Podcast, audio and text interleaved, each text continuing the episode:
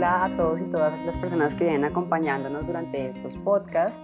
Eh, el día de hoy nuevamente traemos un tema de interés relacionado con la salud mental, eh, pero antes de iniciar, nuevamente quisiera como contarles un poco sobre quién soy y el propósito de este espacio para lograr pues tener una conciencia, un impacto sobre el cuidado de nuestra salud mental.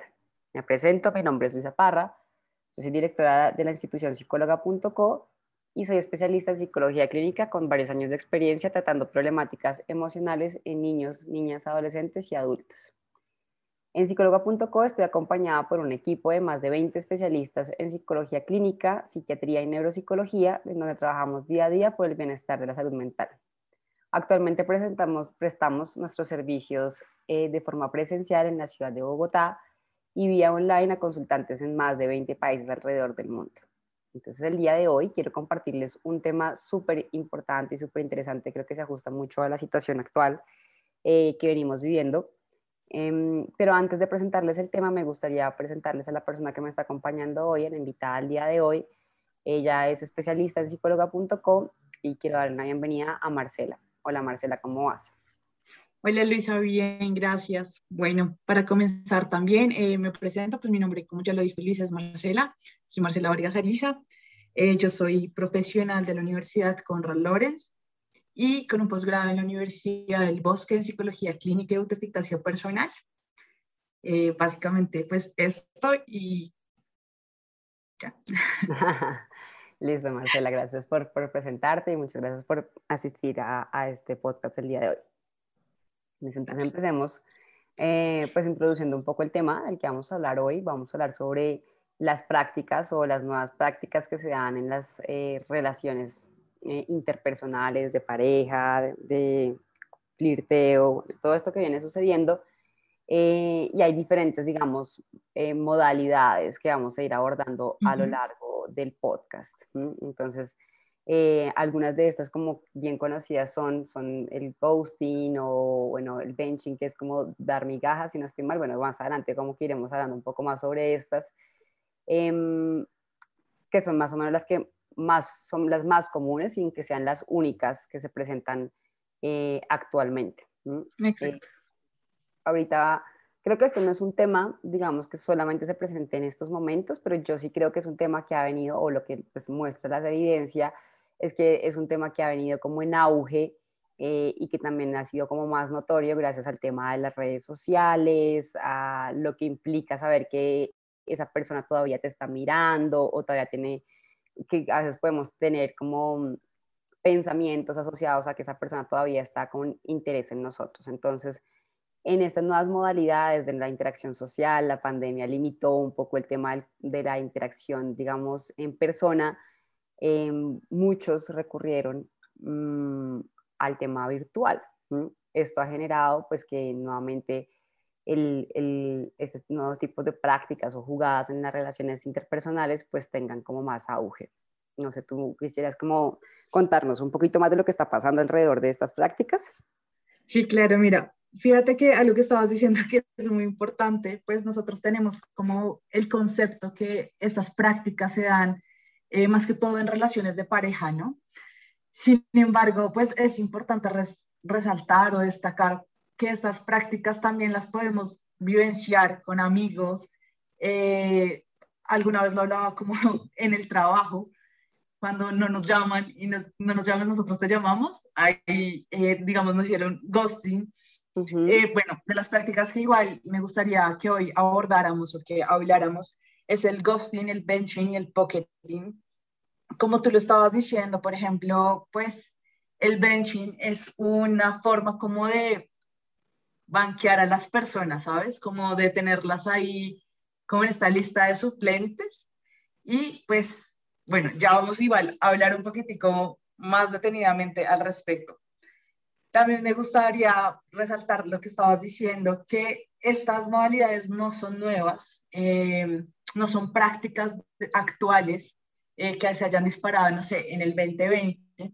Sin embargo, como lo estabas manifestando, el hecho de la pandemia, el hecho de las nuevas plataformas para buscar, digamos, interacción social como eh, lo es Tinder y bueno, hay un mundo de plataformas de estas, han hecho que se faciliten estas prácticas sociales, interpersonales, pues, porque pues gostear a alguien, por ejemplo, eh, de manera virtual viene siendo más sencillo que hacerlo de manera presencial, ¿no? Entonces, el avance de la tecnología también ha facilitado esto un montón para que pues, lo vayamos teniendo en cuenta.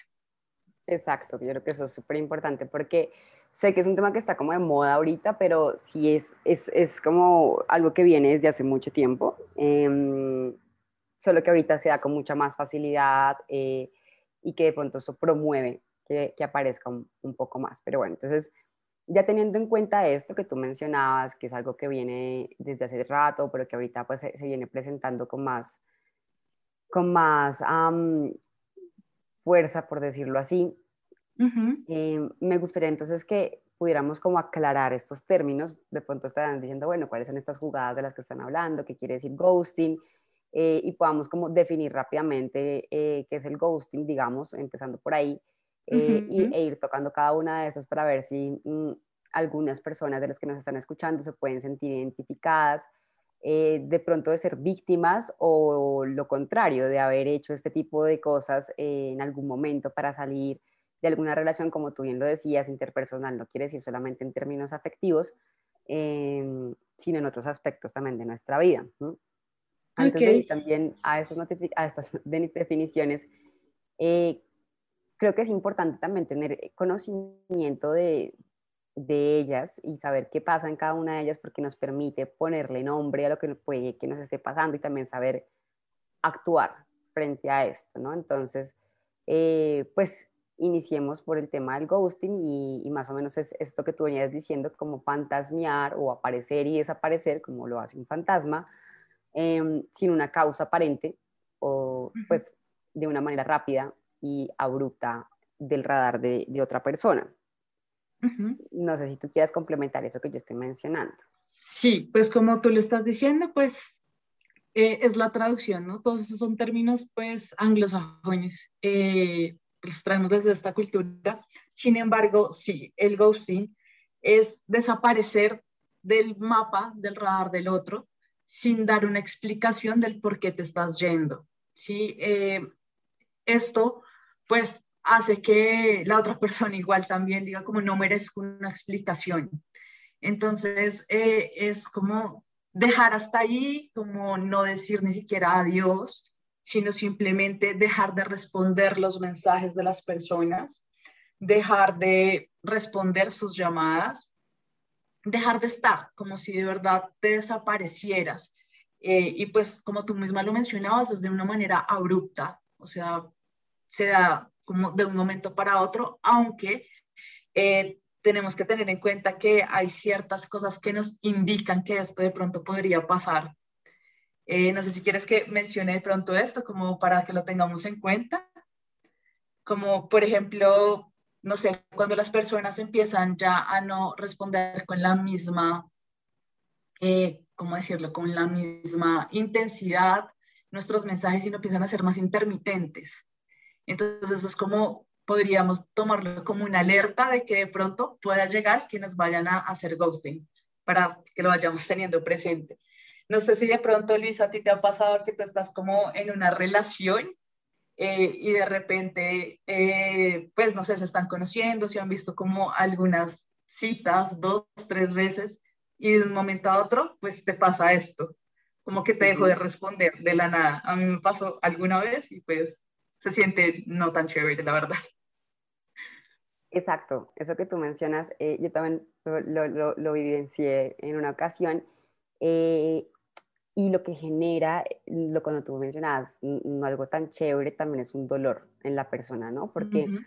aparecen pensamientos asociados a, a esta, digamos, um, ausencia sin, sin, sin, explicaciones. Entonces, aparecen estos pensamientos de mm, ni siquiera me, no, digamos, porque no me dijo qué pasó, necesito saber qué pasó. Entonces, aparece como a veces lo que genera este dolor que generan las personas causa además algunas eh, reacciones, digamos, en términos psicológicos, de estar pensando constantemente en eso. ¿sí? Ojalá simplemente fuera un tema de, ah, sí, me hizo ghosting, chao, sino lo contrario, queremos darle una explicación a la conducta del otro y esto nos deja como enganchados en ese tema a veces un buen rato, em, que también eso podría ser, digamos, uno de, las, de los efectos negativos de, pues, de ser víctima de, de un episodio, de una situación de ghosting. Claro, como lo estás diciendo, pues lo que te decía ahorita, como afecta en gran medida como la autoestima de las personas, ¿no? Porque probablemente uno empieza a tener esta serie de pensamientos como que no mueres con una explicación, como no valgo tanto la pena, como las otras personas se pueden ir y llegar de, a mi vida pues como si nada. Y todo esto empieza a generar afectaciones, como tú lo estabas mencionando, psicológicas, de pronto de confianza, de autoestima, empieza a generar, como lo mencionamos al principio, también conductas de chequeo en nuestras redes sociales, si esta persona nos está viendo o no nos está viendo, lo que puede desencadenar en diferentes eh, pues, problemáticas como ansiedad, depresión, entonces también es pues bueno revisarlo. Exacto igual yo creo que más adelante podemos como profundizar un poquito cuando podamos resumir estas tres prácticas que traemos el día de hoy. Em, pero sí, esto tiene un impacto importante en la vida de las personas a nivel psicológico y, por ende pues en su salud eh, y por eso es como tan importante tener en cuenta eh, y darnos cuenta que, que pues que no es, no es, nada saludable irnos así de la vida de alguien, ¿no? Entonces sigamos con nuestro siguiente em, término. término eh, que es el que tú me contabas ahorita, ¿no? El de dejar en la lista de espera a alguien, el benching, en términos de banquear a alguien. Em, que tal cual pasa, digamos, en los equipos de fútbol, pues la persona se queda ahí esperando a entrar a, jugar em, y es más o menos tener a alguien en la banca más o menos yo también lo que he visto, digamos, en redes sociales o lo que uno escucha en términos también el ganado.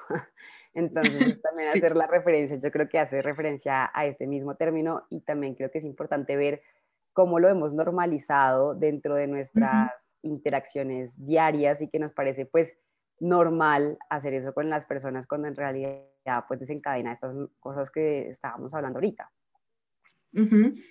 Bueno, sí, este término eh, no sé, cuando yo era pequeña lo utilizábamos como el arrocito en bajo. Eh, ahora pues sí, se ha ido como modernizando y tienes toda la razón con esto de lo del ganado.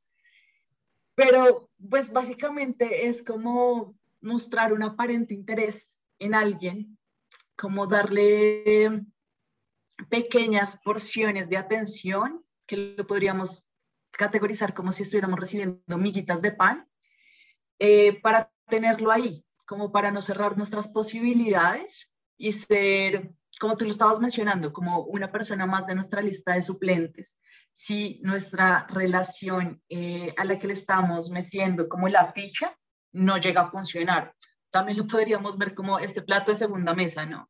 Entonces es como no eres mi prioridad, sino viene siendo como por si eh, mi prioridad no funciona, pues estás tú aquí para reemplazar eh, en cualquier momento. Este, pues esta práctica eh, también se ha hecho pues popular últimamente desde hace algunos años para acá, de verdad, cuando empezamos a hablar con diferentes términos, no solo es el ganado, yo he escuchado pues otros términos que en este momento no voy a mencionar, pero, ¿cuál es la función de esto? ¿Sabes? Fíjate que la persona que practica esto viene haciéndolo más desde, como desde su propia, ¿cómo decirlo? Como desde su propio egoísmo, podríamos decirlo, en donde esta persona de verdad quiere tener como la atención de varias personas, de el hecho de querer sentirse como deseado y admirado por un grupo de personas que de pronto también le cuesta de una u otra manera tomar decisiones y comprometerse en una relación eh, pues afectiva en la cual pues, si se generan acuerdos pues necesitan cierto nivel de compromiso con el otro. Tal, cual. Y también creo que acá influye otra cosa y como las creencias que hay alrededor de eh, el amor en términos de soy más valioso cuando muchas personas em, me admiran o me quieren o están atentas a mí. Em, y hay personas entonces que les interesa siempre estar en esa posición de sentirse admirados por muchas personas eh, eh, sin que eso necesariamente sea algo pues que represente su valor. Lastimosamente es como creo que es un tema cultural eh, y como tú lo mencionabas ahorita, ha ido cambiando el nombre, pero creo que en realidad, y yo veo memes todo el tiempo del tema, em, como, sí, como este tema de cómo hago para contarle a todo el mundo que ya terminé esta relación y cómo hago para buscar a, estas personas que estaban ahí disponibles. Eh, y lo que muestran es, también como está mm, un poco eh, que un tema que tocamos sesión, eh, podcast atrás sobre mm, la soledad, ¿no? Como que miedo a estar solo, entonces tengo mi plan B, mi plan C, Z, lo que sea, eh, en caso de... Mm, entonces es algo que se ha venido normalizando desde hace muchísimo tiempo. de acuerdo. No sé, perdóname, te interrumpo. Te iba a decir, fíjate que me hiciste recordar una vez, pues con un consultante hablaba y él me decía que por lo general él practicaba esto, pero era como con su necesidad de tener como esta aceptación social. Y era una palabra que para él era importante, ¿sabes? Como es que si más personas me admiran, yo me siento con más valor, que era lo que tú me decías. Entonces, como estoy siendo más aceptado a nivel social, cultural o en mi entorno, como sea. Entonces, es importante también tenerlo en cuenta, no sé. claro, y creo que acá para que hayan cambios en este, en este aspecto, es un tema no solamente relacionado a nivel individual, sino también a nivel, digamos, social, eh, cultural. exacto, cultural, en cómo, cómo entendemos em, como algo de éxito, ¿no? Entonces, es, no, mira, la cantidad de personas con las que estoy saliendo y entonces esto se asocia a algo positivo y a algo relacionado con éxito, las personas lo siguen haciendo. Em, versus cuando empezamos a darnos cuenta, pues, el impacto que esto tiene en, en las, pues, en la vida de las personas. Yo también creo que por eso es un tema como tan importante mencionarlo, como lo hablábamos ahorita, que ha cogido más fuerza o que está más en tendencia, sin que signifique que es algo, digamos, nuevo. Sí, igual también como para tenerlo presente, pues todo el hecho de la interacción en redes, ¿no? Lo vuelvo a mencionar porque fíjate que eh, el hecho de los comentarios, los likes, las respuestas que nosotros damos hacia estas cosas, pues pueda que no tengamos un ganado de 50 mil, un ejemplo. Pero entonces eh, no sé, 70, 80 personas le dieron like a mi foto, 10 me, me, comentan la foto y a esas 10 les respondo y les voy dando como miguitas de pan, que sería como esta esperanza de que de pronto puede pasar algo, pero no va a pasar, porque sencillamente lo que yo quiero es sentirme pues con esa admiración y, y ese deseo de pronto de las otras personas. Eso que tú mencionas además a tener en cuenta un tema relacionado a a esta interacción en las redes sociales que está muy desde la interpretación, ¿no? No tenemos ni idea. Un like para alguien puede significar coquetear y para otra persona simplemente es como me caes bien o simplemente me gustó tu foto y ya está. pero siempre le estamos dando como un montón de interpretaciones a, a esto que hace que nos podamos enganchar con más facilidad eh, en estas prácticas, como mm, esto significa que me está coqueteando, esto significa que le gusto, esto significa y, a lo mejor solamente, pues yo creo que es bueno poder ver estos likes, estos comentarios pues, como lo que son, como un like y ya está. Totalmente de acuerdo. Sería lo ideal, definitivamente. Exacto. Sigamos entonces con nuestra siguiente, nuestro siguiente término, nuestra siguiente práctica, em, que es el pocketing. Y esto significa em, mantener este vínculo de la pareja pero no de una forma tan íntima eh, como, como usualmente pues sería, sino más bien como tener a la persona ahí, más o menos en, en, que no hay una interacción tan cercana con su círculo social, con su, su, su, círculo más íntimo, pero eh, les damos esperanzas de que algún día eso va a pasar. Correcto. Pues, ahí sí, como estamos diciendo, son como traducciones en términos anglosajones y es como tenerte en el bolsillo, es decir, a la escondida, a la tapada. Eh, fíjate que cuando estábamos como realizando la revisión de esto, decía que este, esta práctica se solía dar más como en relaciones homosexuales, ¿sí? Mm, cuando, digamos, las personas no han revelado su sexualidad o cómo ellos se sienten, entonces preferían tener a su pareja escondida. Pero, eh, pues es una práctica que también se da de manera heterosexual un montón. Y es también por lo mismo que hemos venido hablando, y es como para que nuestro abanico de posibles candidatos no se reduzca. Entonces, prefiero tener a una persona de forma eh, callada, guardada, para que pues este vínculo no me espante a las demás personas en nuestro como ya lo usamos, nuestro posible ganado.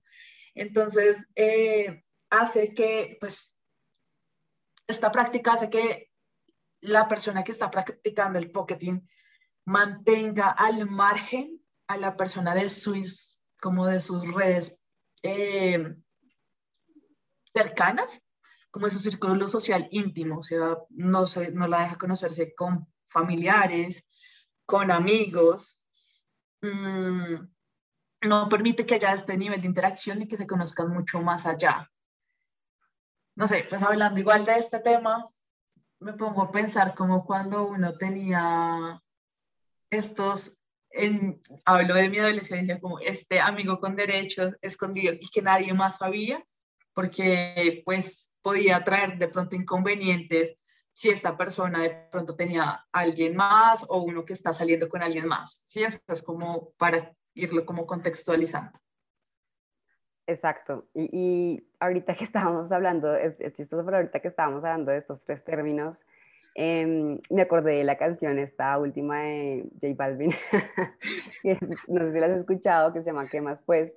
Eh, y yo creo que describe, describe mucho eso, ¿no? Entonces creo que se ha vuelto tan tendencia el tema que hasta en una canción describen cómo alguien se siente y más o menos también cómo nos hacen asumir eso, ¿no? Como eh, eh, como una parte de, oye, esto no me duele, esto me da igual, pero en realidad pues uno se siente muy dolido eh, porque finalmente el rechazo duele independientemente a veces si uno lo quiere o no lo quiere. O sea, no, no es fácil procesar esa sensación de ser rechazado. Claro, Lu, sabes, es, bueno, aquí quiero hacer como dos aclaraciones importantes. La primera es que, por ejemplo, tanto en el bench como en el pocketing, es esto es como, estas como interacciones se dan cuando nos ha generado como un acuerdo previo, ¿sí? Es decir, si las dos partes eh, hablan y deciden que esto va a ser una relación que solo nos vamos a enterar los dos, pues no estamos hablando directamente de un pocketing, porque hay unos acuerdos pactados entre las personas, ¿sí? Para que lo tengamos en cuenta. Sin embargo, lo que tú estabas diciendo ahorita con lo de la canción, me hizo recordar o me hace pensar más que recordar mm, cómo eh, nosotros, por las prácticas actuales culturales, nos vamos acomodando a diferentes demandas, así nosotros no tengamos esos mismos intereses, ¿sabes? Entonces es como, no sé, por ejemplo, eh, me pongo a mí como ejemplo, me gustan las relaciones normativas, eh, monógamas y estables, ¿sí? Sin embargo, a mí me puede gustar una persona que tiene un pensamiento de relaciones abiertas, eh, bueno, muchas cosas, y como que dejo mis límites no tan claros y procedo a meterme ahí donde yo sé que voy a salir también afectada emocionalmente, pero voy de cabeza y sin casco. Eso también como que de pronto dificulta un poco y hace que estas prácticas sean como mayores, o sea, se den más, porque tampoco, pues culturalmente se nos ha de pronto actualmente como callado un poco en el tema y es como, esto es lo que hay ahorita. Y como que impide también que expresemos un poquitico nuestras propias demandas. no sé, igual me sale un poquito del tema, pero para tenerlo presente. No, no, y estoy de acuerdo con eso que tú mencionas. Eh, creo que también va un poco desde el... a veces permitimos muchas cosas, incluso pasar por encima de nosotros mismos, como tú también lo, decías ahorita, eh, con la finalidad de agradar a, alguien o mantenerlo al, lado de nosotros, así sea que estemos en alguna de estas prácticas, de sentir que nos dan migajas o sentir que a veces aparecen o desaparecen, eh, pero nos, nos, mostramos disponibles igual, porque pues también nos da miedo no encontrar nada en, en, lo que nos han mostrado que supuestamente es lo único que hay en el momento, eh, digamos, actual, sin que necesariamente sea así. ¿sí? sé que lo que uno ve en redes sociales eh, muestra como si eso fuera algo común, pero no necesariamente todo el mundo está en esa sintonía. Entonces creo que es importante tener eso presente y tener eso en cuenta. Em, y también creo que entonces es importante explorar de dónde surgen estas prácticas, por qué se dan, eh, por qué las personas eh, recurren a este tipo de prácticas eh, y qué es lo que, pues, digamos, los diferentes estudios han demostrado al respecto. Y entre estas está eso que tú decías, cuando uno igual desaparece, o, bueno, digamos, en particular en esa, pues a veces evitar el conflicto, es evitar la confrontación y tener que decirle a alguien algo que no es tan fácil de decir como, ya no estoy tan interesado en ti, me interesa esta otra persona o no decirle a la persona eh, voy a salir con esa otra persona, sino para mantenerla ahí eh, por si las moscas. Entonces, em, hay una, también una dificultad para tomar decisiones, eh, eso que hablábamos previamente, como en esta inseguridad de será que sí, será que no, entonces mejor tengo esta segunda opción. Em, y eso también, pues, como llevo, digamos, a no sé cuál es la palabra, sino como, es, pues sí, como mm, manejados por, por este consumismo que hay en, en, redes sociales, ¿no? Ok, sí. Bueno, no sé, con lo que estás diciendo, fíjate que, bueno, las tres prácticas eh, tienen como esta dificultad, como también de, de decidir, ¿no? De cómo esta resolución de problemas eh, para, bien sea como lo mencionaste ahorita, evitar conflictos eh, de manera pues directa, porque bueno, con este primero, con el ghosting, es como, bueno, y si le digo, y si se pone a llorar, y es más fácil, uno pensaría, pero entonces ahí como que no pensamos en las consecuencias que nuestro actuar puede estar ocasionando ante el otro y en donde está de pronto como ese vínculo o esa responsabilidad también que tenemos por el otro, para pues, que lo tengamos también en cuenta. Eh, con las dos últimas, como lo estaba mencionando ahorita, también es como de pronto eh, un inconveniente en nosotros mismos cuando nos damos cuenta que esta situación está pasando y si nos dificulta decir no o lograr poner como un límite para las otras personas y como de verdad ser consecuentes o congruentes más bien con lo que pensamos, sentimos y cómo estamos actuando. ¿Sí? Exacto, yo creo que eso que tú mencionabas de las consecuencias me parece súper importante en términos de consecuencias a corto plazo versus a largo plazo. Eh, de pronto es más fácil para mí en estos momentos, pero tampoco tengo en cuenta, pues a corto plazo también qué sucede con la otra persona, pues también lo que eso también puede traer para mí a largo plazo, ¿no? Seguramente, pues en algún momento encontrarme con esa persona puede ser muy incómodo em, y puede traer algunas cosas em, como en mis, en mis, relaciones interpersonales. Entonces, creo que también es, eso también es algo como bien importante tener en cuenta. Mm, frente a lo que veníamos contando y bueno, que ya habíamos hablado eh, al inicio un poco del podcast, era el tema de las consecuencias que esto trae al ser, digamos, víctima de alguna de estas prácticas que veníamos mencionando. Em, y esa afectación en, la autoestima, esta dificultad para entablar futuras o nuevas relaciones, porque te quedamos como predispuestos, como todo el mundo va a hacerme esto, ¿para qué me meto si igual esto va a volverme a pasar? Como un tipo de desesperanza, como que no creo más un poco en este, en este futuro.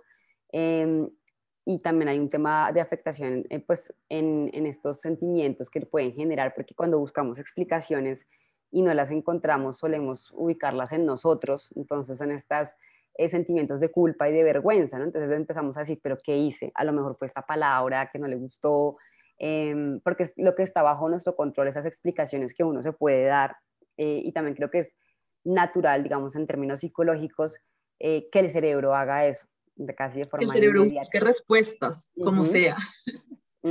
exacto, busca dar respuestas y es común que estos sentimientos de culpa y de vergüenza sean como los primeros en, aparecer, como que uno en verdad quiere buscar una responsabilidad eh, y pues el primero que veo enfrente es a mí mismo, entonces eso es el responsable de que me haya pasado esto, soy yo, cuando lo que venimos hablando no significa que esto, esto más habla de la otra persona, de lo que pasa en su vida, que en realidad lo, que pasa con nosotros. ¿Por qué? Por esto que tú estabas hablando, el tema de esta persona, de punto le cuesta tomar decisiones, a lo mejor esta persona tiene una dificultad para resolver conflictos, bueno, estas cosas que veníamos hablando previamente. Sí, totalmente de acuerdo. Eh, pues con las consecuencias creo que mencionas, pues abarcas en general cuáles son serían o cuáles serían estas consecuencias que, que traen este tipo de prácticas. Sin embargo, mm, me gustaría como también mencionar como este tema que de pronto también está muy en auge actualmente y es el tema del amor propio. Esto vulnera nuestro amor, nuestro amor propio, como que nos lastima eh, muy allá dentro de nosotros, creando todo esto que tú dices, ¿no? Entonces empieza a haber mayor desconfianza en nuestro quehacer y cómo lo estamos haciendo, si, si soy adecuado eh, culturalmente o cómo me comporto, eh, si soy en términos como de deseabilidad, como deseable para el otro, apetecible, si, si de pronto estoy dando como, como eso que el otro quiere y pues al ver todas estas prácticas, pues uno termina diciendo como no, yo lo estoy haciendo mal, ¿no? Entonces las dudas sobre uno mismo empiezan a llegar una y otra vez y pues nuestro cerebro eh, a contarnos cuentos todo el tiempo, ¿no? eso que tú mencionas del amor propio también creo que se relaciona mucho con lo que hablábamos ahorita de la culpa y la vergüenza y es que aumenta la autocrítica de una forma importante, ¿no? Entonces, este diálogo interno está lleno de como de castigos. ¿Por qué te dejaste hacer eso? ¿Por qué hiciste eso? ¿Por qué confiaste? ¿Eres eh, un bobo? Eh, y, de ese estilo es el nuestro diálogo interno. Entonces, creo que también un, un tema que me gustaría pasar también hacia allá y es ¿Qué podemos hacer cuando, pues, cuando estamos siendo, digamos, o fuimos víctimas de, de, un tema relacionado con el ghosting o con alguna de estas prácticas que mencionamos? Y creo que yo podría iniciar por esa que es ser amable con nosotros mismos. Ya es suficientemente doloroso sentir que esto nos está pasando como para que encima nos estemos tratando súper mal, em, como si fuéramos culpables mmm, por esto que pasó. Entonces también creo que una parte inicial puede ser esta amabilidad y reconocer lo difícil que es y por eso también tenemos que ser como más, más suaves o más amables, eh, sin que esto no signifique que no podemos aprender del error eh, o de lo que sucedió, pero pues ser autocríticos o, o, ser muy duros con nosotros probablemente no nos va a ayudar tanto, sino que más bien nos va a hacer pasar un rato más amargo del que ya le estamos pasando.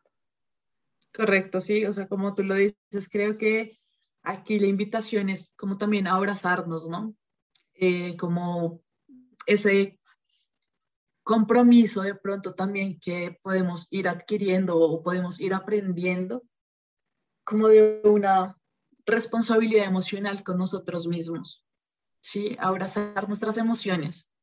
No, eso no quiere decir que pues que la vayamos como a tener ahí y a resguardar la emoción todo el tiempo, sino ser conscientes de que pues son muchas las emociones y en esta vida pues van a ir apareciendo diferentes en algún momento de la historia. Entonces, como abrazarnos desde ahí. También me parece importante que reconozcamos qué pasó, que le demos un nombre a eso. Entonces, si alguna de estas tres prácticas que fueron las que mencionamos hoy eh, pues te pareció como conocida o pues darle el nombre de lo que está pasando. Decir como, ok, estoy sufriendo ghosting o me tienen en un benching, en un pocketing y ser conscientes y al momento de nombrarlo, pues eh, vamos a darnos cuenta de que pues es algo que hemos normalizado, que no está bien de pronto. Sin embargo, pues es algo, como tú lo decías, que habla más también de la otra persona que nosotros mismos. Eh, probablemente no somos los únicos que estemos pasando pues por esto. Me gustaría también, no sé, mencionar, pasarnos como al otro lado de la moneda y si más bien somos las personas que estamos practicando eh, de pronto estas prácticas, ¿eh? tener como dentro de nosotros o empezar a reconocer el concepto de responsabilidad afectiva, ¿sí? Que para mí, no sé, para mí se ha hecho muy importante en mi vida, hablo desde Marcela como persona, y es el hecho de generar conciencia, ¿sabes? Sobre que todos nuestros actos tienen o implican una consecuencia en el sentir del otro. Entonces, eh, ser conscientes de lo que hacemos, porque esto puede generar de pronto alguna afectación emocional con la persona que nos estemos relacionando. Entonces, ser cuidadosos más que cualquier otra cosa. La responsabilidad afectiva es ser consciente y ser cuidadoso de, pues, nuestros, de nuestras acciones. Eso no sé si quieras agregar ahí algo. Me gustaba un montón y es el tema del cuidado del otro, ¿no? Como que siempre, bueno, últimamente estamos hablando mucho del cuidado, no sé, de, de cómo nuestras acciones tienen un impacto en el planeta, tienen un impacto eh, en el medio ambiente, pero también tienen un impacto en la vida de los demás. es decir, eh, es muy importante como revisarnos a nosotros eh, y medir este, este, impacto que tiene, esta influencia que generamos em, y puede ser pues muy responsable de poder determinar, ok, no tengo la obligación de querer a alguien pues, que no me gusta o que definitivamente no me siento que conecto, eh, pero puedo, sin tener que dar mil explicaciones, ah, puedo ir cerrando vínculos eh, con la intención de no generar daño.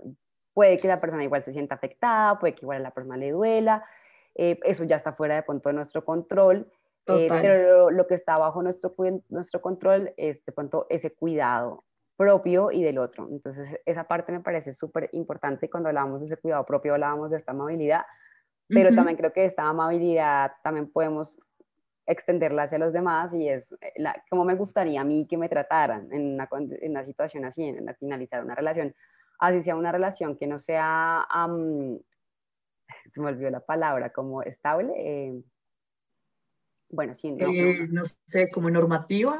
Sí, o, más bien como una relación, pues ya, digamos... Eh, Regular.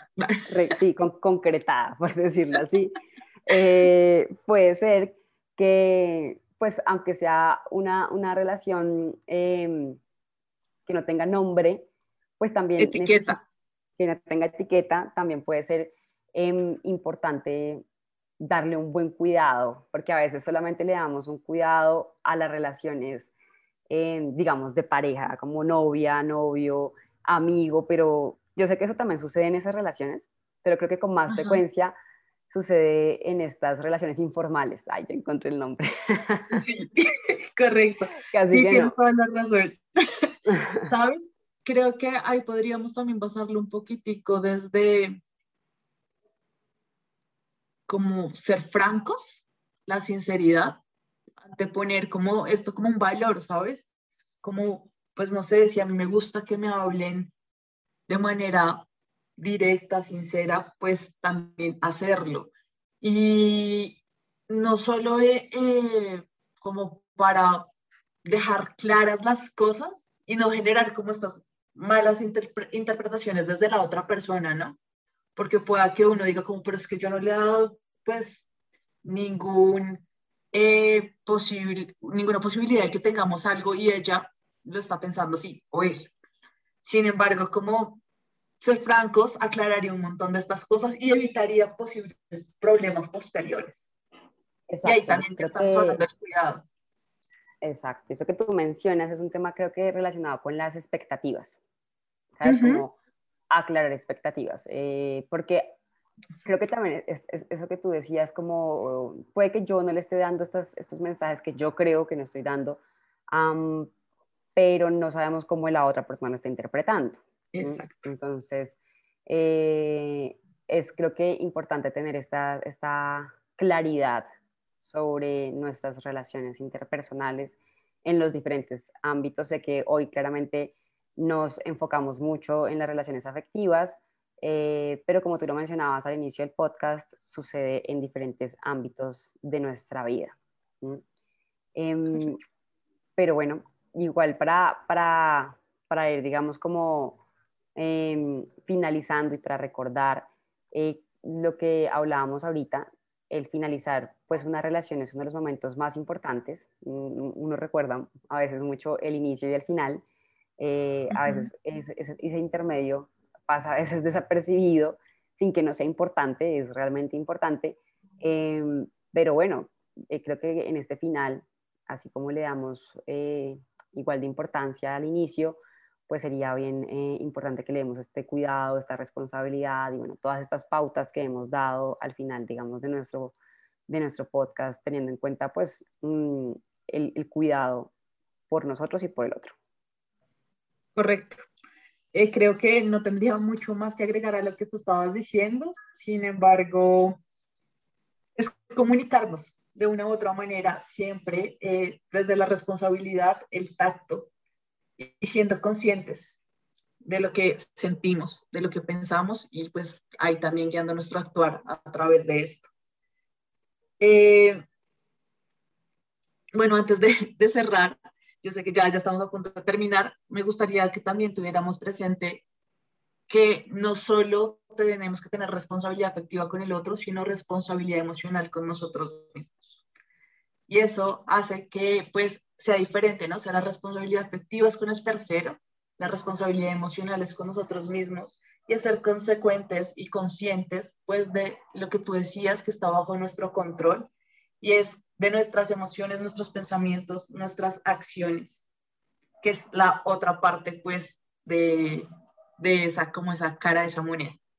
Sí, eso que tú mencionabas ahorita eh, en términos de esa responsabilidad emocional es como lo que hablábamos como en la mitad del, del podcast cuando hablábamos de los límites y no pasar por encima de nosotros mismos. Es decir, si yo sé que estar en ese tipo de relación me afecta, me genera ansiedad, tristeza, eh, angustia, ah, pues ser responsables con nosotros mismos en términos emocionales podría ser pues salir de ahí, pero si nos cuesta mucho trabajo, puede ser buscar apoyo o ayuda para poder salir de esa situación. Entonces, eh, para, para finalizar nuestro podcast, quiero invitarlos a que no duden en buscar ayuda profesional cuando sientan que de pronto alguna de estas prácticas están afectando su vida, ya sea porque las están practicando o porque fueron víctimas de alguna de estas situaciones. Queremos recordarles que acá en psicóloga.co hemos brindado más de 10.000 terapias a lo largo de estos últimos años y nuestros consultantes han encontrado varias herramientas para poder manejar todo esto que les puede estar afectando en su salud mental y emocional. Para contactarnos eh, pueden buscarnos por nuestra página web o por nuestras redes sociales. Estamos muy atentos a sus comentarios, eh, nos pueden dejar algunos temas que les interesen que toquemos o preguntas eh, en nuestras redes sociales y con gusto pues estaremos resolviéndolos en nuestros próximos podcasts. Muchas gracias Marcela por acompañarnos y muchas gracias a todos los que estuvieron con nosotros escuchándonos. No, muchas gracias a ti por invitarme y pues bueno, nos vemos en una próxima oportunidad o nos oímos. Exacto. Que estén bien.